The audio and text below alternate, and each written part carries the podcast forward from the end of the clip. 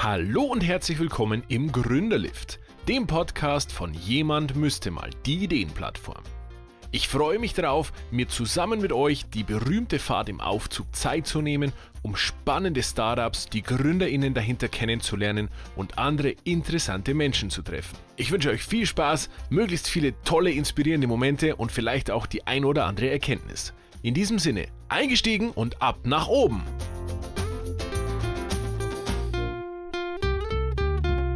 Hallo und willkommen zu einer brandneuen Folge Gründerlift.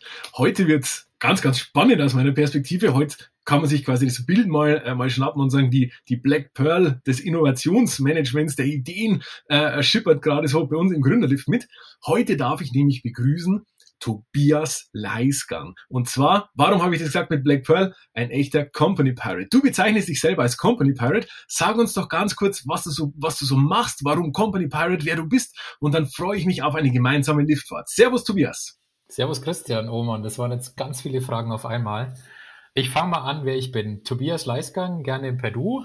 Ich komme aus Bamberg und dann löse ich das gleich mal mit dem Company Pirate auf. Das ist der Name meines persönlichen Blogs den ich seit 2017 schreibe. Und der Name Company Pirate, der entstand, in so einem Coaching-Circle, den ich hatte. Ich war damals so ein bisschen auf der Suche, wo geht's mit der Karriere hin? Und jemand hat mir dann so das Bild wieder gespiegelt. Ich bin wie so ein Pirat, der von dem Schiff runtergeht und durch unterschiedliche Hafenkneipen schlendert und schaut, wo er als nächstes anheuern kann. Ja, und da entstand der Name des Company Pirate und der ist seitdem geblieben. Das ist ein wunderschönes Bild. Also das ist ein wunderschönes Bild. Das heißt, ähm, in, in welchem, welchem Hafen bist du gerade oder bist du gerade auf See? Ähm, ich bin gerade tatsächlich auf See, aber ich fahre auf unterschiedlichen Schiffen, um mal bei dem Bild zu bleiben. Ähm, ich fahre auf einem, ja, ich würde es fast bei Tanker beschreiben, ähm, bei einem Automobilzulieferer Brose in Bamberg. Da bin ich verantwortlich fürs Innovationsmanagement und äh, das Ganze findet interessanterweise auch noch im Einkauf statt. Ähm, genau, und nebenher habe ich noch so ein ja, kleines Piratenboot, wo ich meine selbstständigen Tätigkeiten, Projekte, die unterschiedlichsten Sachen durchziehe. Genau, zum Beispiel gehört dazu der Blog, aber auch Bücher und ja, ganz viele andere Ideen, die ich weiterverfolge. Ich habe nämlich dieses Jahr gelernt, dass ich eine Scanner-Persönlichkeit bin.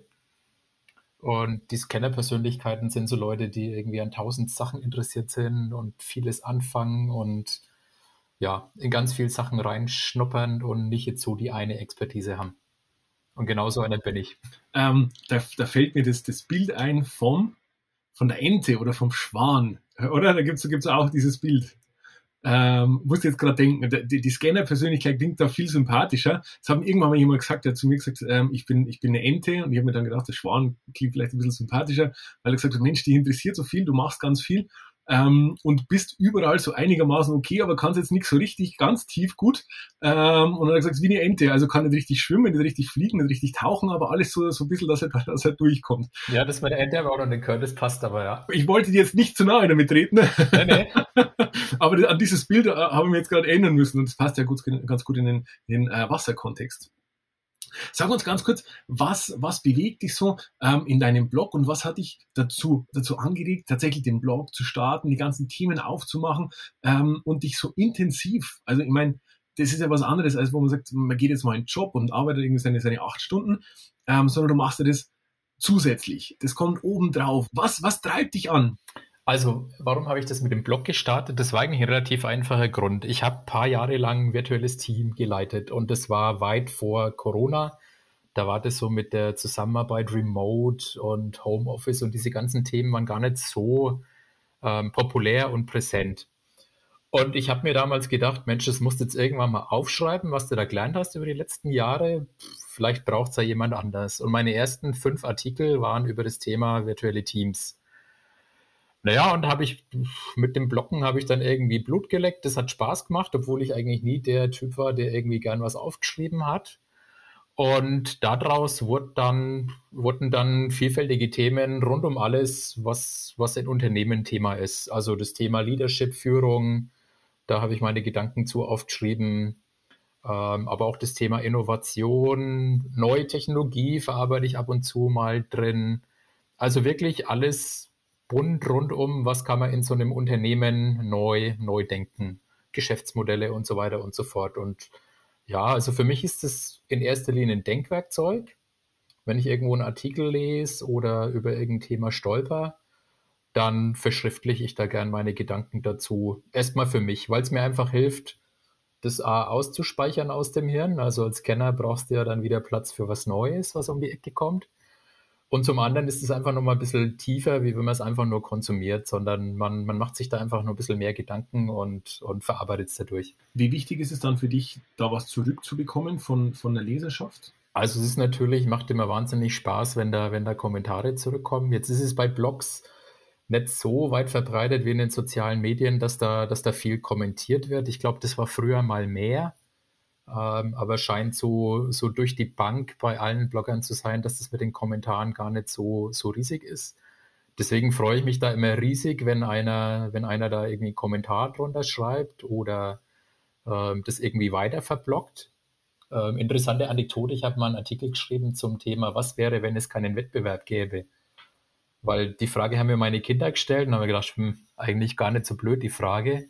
Und habe mich da mal ein bisschen auf die Suche gemacht und meine Sachen aufgeschrieben. Da hat mich dann nach Wochen, wo ich das veröffentlicht hatte, eine Schülerin angeschrieben oder die Lehrerin von der Schülerin war es, um ganz korrekt zu sein. Und die hat das als Klassenarbeit hergenommen.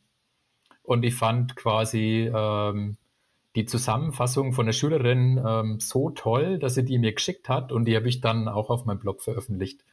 Das sind natürlich dann die absoluten Oberhighlights, äh, wenn du merkst, es ist irgendwo angekommen, wo du nie dran gedacht hättest, dass es ankommt. Aber auch so auf den sozialen Medien, ähm, jetzt LinkedIn ist so, so mein, mein Hauptnetzwerk. Da poste ich ab und zu mal, wenn ich was geschrieben habe. Und ähm, da ist schon super, wenn Resonanz da ist oder wenn du darüber wieder neue Leute kennenlernst. Mhm.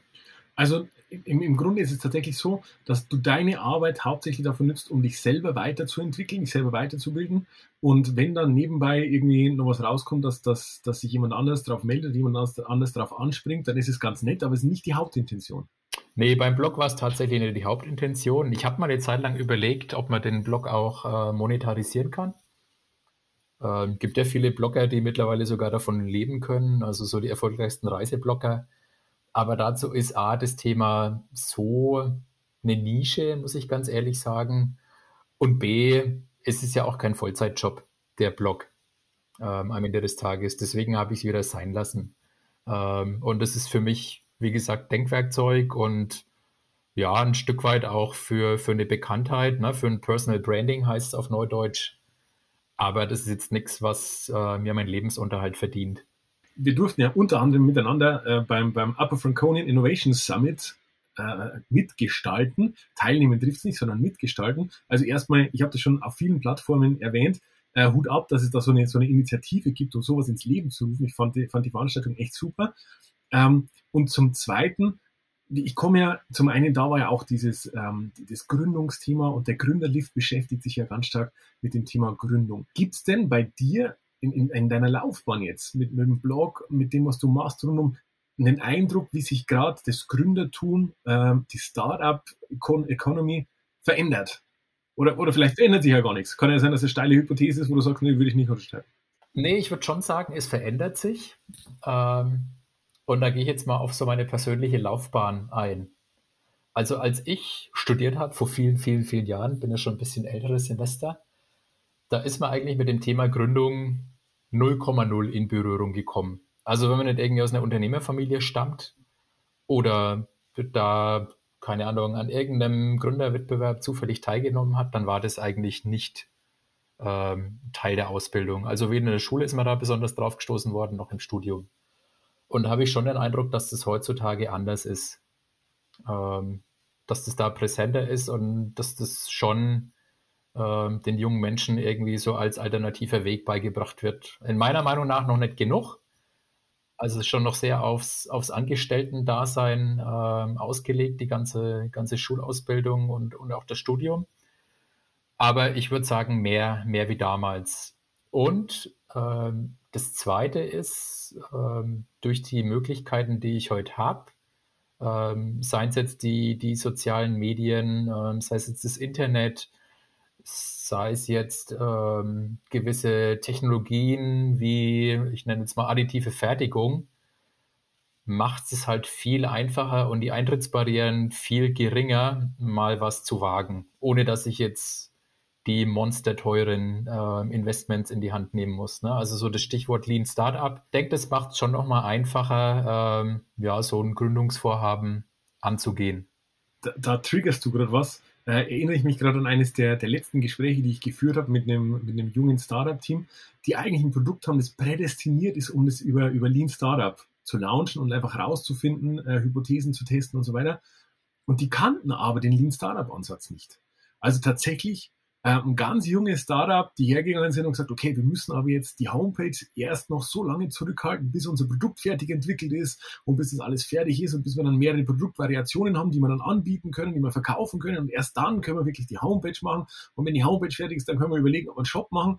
Und da war ich tatsächlich äh, so ein bisschen entsetzt, weil man gedacht habe, okay, so, so, also das klingt jetzt doof, aber diese, diese ganz jungen Leute, die jetzt irgendwie so gerade frisch gründen und, und äh, anfangen im Studium hängen und so, da hätte ich tatsächlich erwartet, dass die noch viel mehr äh, drin sind in diesem, in diesem leanen Ansatz, in diesem lean Startup-Gedanken, schnell was zu testen.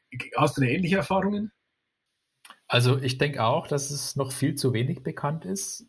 Ich sage ja, auch wenn der Name Lean Startup draufsteht, ist ja die, die denke nicht nur was für Startups. Also das ist ja auch für etablierte Unternehmen eigentlich äh, ein sinnvolles Werkzeug. Ne? Also das, das kann das kleine, mittlere Unternehmen, aber auch der Konzern nutzen, weil um was geht's? Ich will äh, eben Hypothesen überprüfen mit möglichst wenig äh, finanziellem Invest. Und warum soll es nicht auch ein ja, mittleres bis großes Unternehmen nutzen? Nur weil die ein Startup draufsteht, heißt nicht, dass es nur für Startups das Richtige ist. Absolut, da hast du wieder einen wunden Punkt äh, getroffen, glaube ich.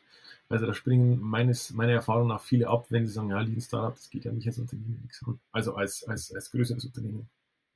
Als etabliertes Unternehmen, muss man richtigerweise sagen. Jetzt würde mich zwei Perspektiven interessieren. Ich finde es ganz spannend, wenn jemand äh, wie du da ist, der quasi diese beiden Seiten sehr gut kennt und, und gut einschätzen kann.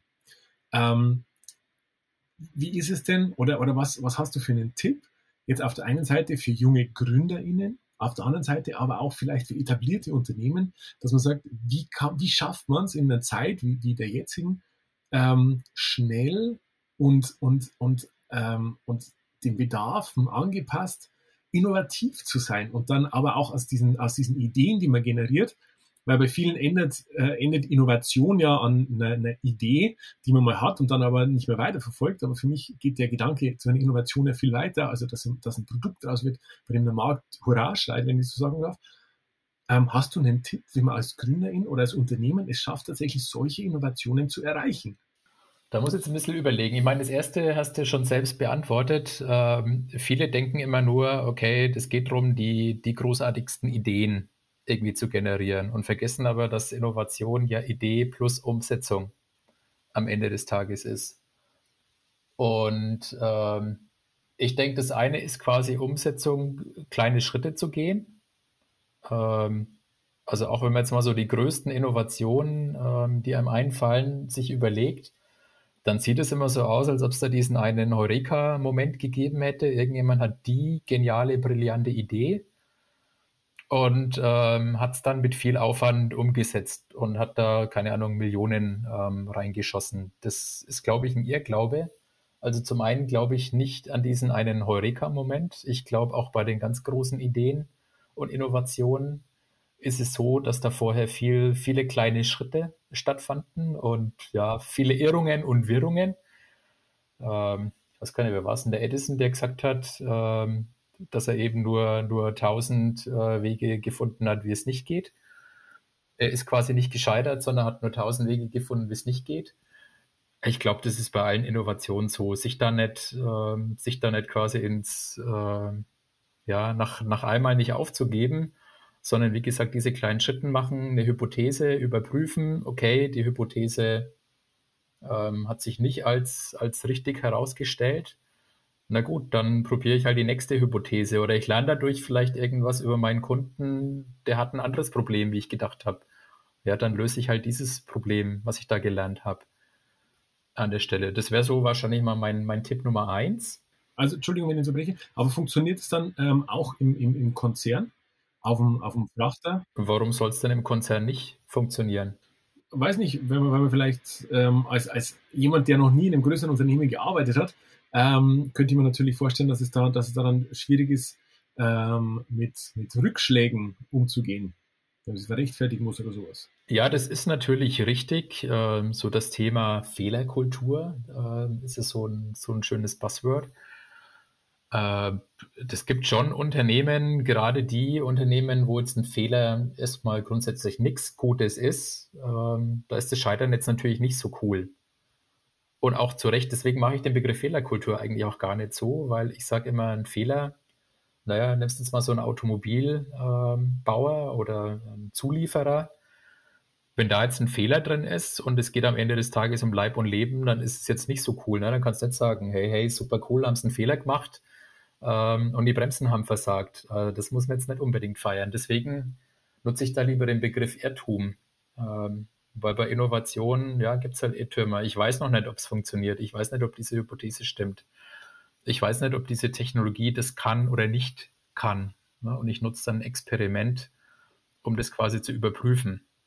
Und da ist es wieder okay, würde ich sagen. Und wenn man, glaube ich, diese Unterscheidung zwischen dem Fehler und dem Irrtum zwischen diesen beiden Welten hinkriegt, dann, ich glaube, hat man schon mal den ersten Schritt geschafft, äh, quasi zu diesem, ja, das Scheitern zuzulassen, weil man sagt, hey, Fehler ist immer noch nicht in Ordnung, aber wir lassen Irrtümer zu. Irrtümer sind nicht schlimm, weil die können passieren. Wir wissen es halt einfach nicht besser. Vor allem in, in, diesem Kontext, wenn man sagt, hinter einem Fehler hängt ähm, ein, ein ernstzunehmendes Problem dann. Ja.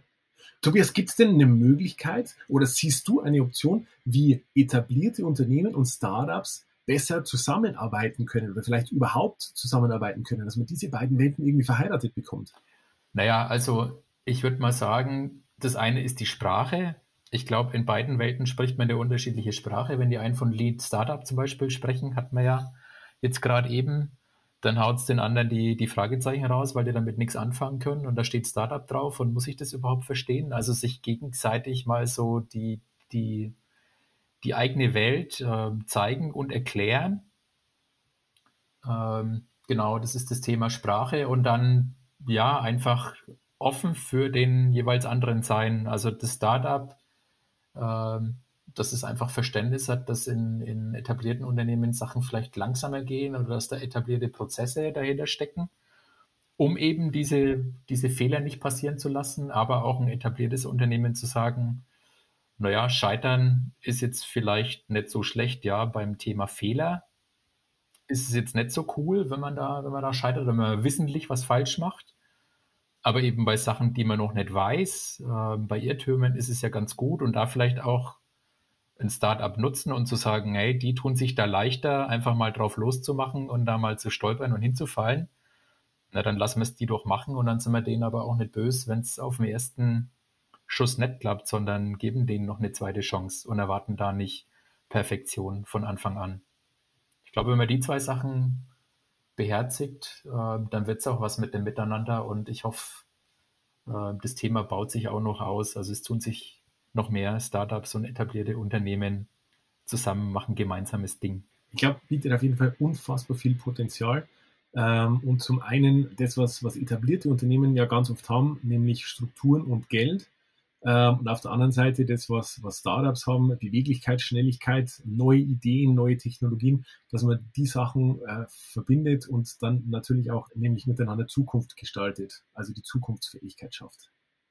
Was ist für dich das Spannendste an, an Innovation? Also was mich äh, beim Thema Innovation äh, anfixt, sind, glaube ich, zwei Facetten. Das eine ist ähm, so das in die Zukunft gerichtete, irgendwas, irgendwas besser machen, die Welt ein Stück besser machen. Und wenn es jetzt nur eine Kleinigkeit ist, also wie gesagt, das muss ja nicht immer die, die, die nächste Revolution sein, das können ja ganz kleine, banale Dinge sein. Das weißt du ja mit deinem Man müsste mal. Da geht es ja auch oft nur um die, um die ähm, alltäglichen Dinge, wo man mal müsste und irgendwas besser machen kann. Das ist so der erste Aspekt, der mich daran irgendwie begeistert. Und der zweite Aspekt ist einfach das Thema Kreativität. Ich bin irgendwie ein kreativer Mensch, mir fällt ständig irgendwas ein. Das ist fast schon, fast schon Leiden, manchmal ist es fast schlimm. Ähm, aber weil man das halt quasi im, im Innovationsbereich ein Stück weit ja, ausleben kann oder weil es einfach gut dazu passt. Unterschreibe ich sofort. Tobias, unsere, unsere Gründerliftfahrten sind immer sehr, sehr kurz gefasst. Wir sind ja ein Gründerlift, also geht ja um, um diese kurze Spanne. Jetzt möchte ich allerdings nicht, nicht versäumen, dir meine letzte Frage zu stellen. Und zwar auf, Basis deiner Erfahrung, was du bisher sammeln durftest mit dem Blog, aus dem, aus dem alltäglichen Doing und so weiter. Gibt es denn diesen einen wertvollen Tipp, den du allen da draußen, allen GründerInnen äh, oder vielleicht auch äh, IntrapreneurInnen und so weiter mitgeben möchtest, wo du sagst, das ist so dieser Tipp, wenn du dich an das hältst, wird alles gut? Boah, der eine. Jetzt habe ich ja vorhin gesagt, äh, Scanner-Persönlichkeit, da ist diese Frage der eine oder das eine immer monsterschwer. Ich würde jetzt einfach mal sagen, probier einfach aus, wäre so mein, mein Tipp. Also, ich habe so eine Philosophie, was ist das Schlimmste, was passieren kann? Äh, wenn man sich das, das fragt, was ist das Schlimmste, was passieren kann, dann ist es meistens nichts Existenz- oder gar lebensbedrohliches. Und ich glaube, wenn man mit der Philosophie an Sachen rangeht, ähm, glaube ich, kommt man weit. Egal, ob man jetzt Gründer ist oder in einem etablierten Unternehmen. Und äh, ich weiß gar nicht, ob man diese, diese Unterscheidung groß machen muss äh, zwischen diesen beiden Welten. Ich glaube, äh, es gibt auch genug Beispiele, wo, wo Leute beides machen oder wie du sagst, Intrapreneure. Aber mit dieser, was ist das Schlimmste, was passieren kann, ähm, Philosophie, äh, glaube ich, kommt man relativ weit. Cool. Ein sehr, sehr wertvoller Tipp. An dieser Stelle vielen lieben Dank für deinen Besuch im Grünlift. Ich glaube, wir haben noch so viele Themen, du musst irgendwann mal wieder vorbeikommen. Vielen Dank, dass du da warst. Vielen Dank für deinen Input, für die Einblicke in, in dein Tun, in dein Schaffen, in deine Erfahrungswelt. Lieben Dank, alles Gute dir. Bis dahin, ciao, Tobias. Super gerne. Danke, Christian. Ciao, ciao. Und das war's auch schon wieder. Wenn ihr Anregungen und Tipps habt oder ein Startup empfehlen möchtet, das unbedingt bei uns dabei sein muss, dann schickt einfach eine Mail an hallo@gründerlift.de. Gründerlift natürlich mit UE. Bei Fragen rund um eure eigene Gründung steht euch die digitale Gründerinitiative Oberpfalz natürlich jederzeit gerne zur Verfügung. Vielen Dank fürs Zuhören und euch allen eine gute Zeit.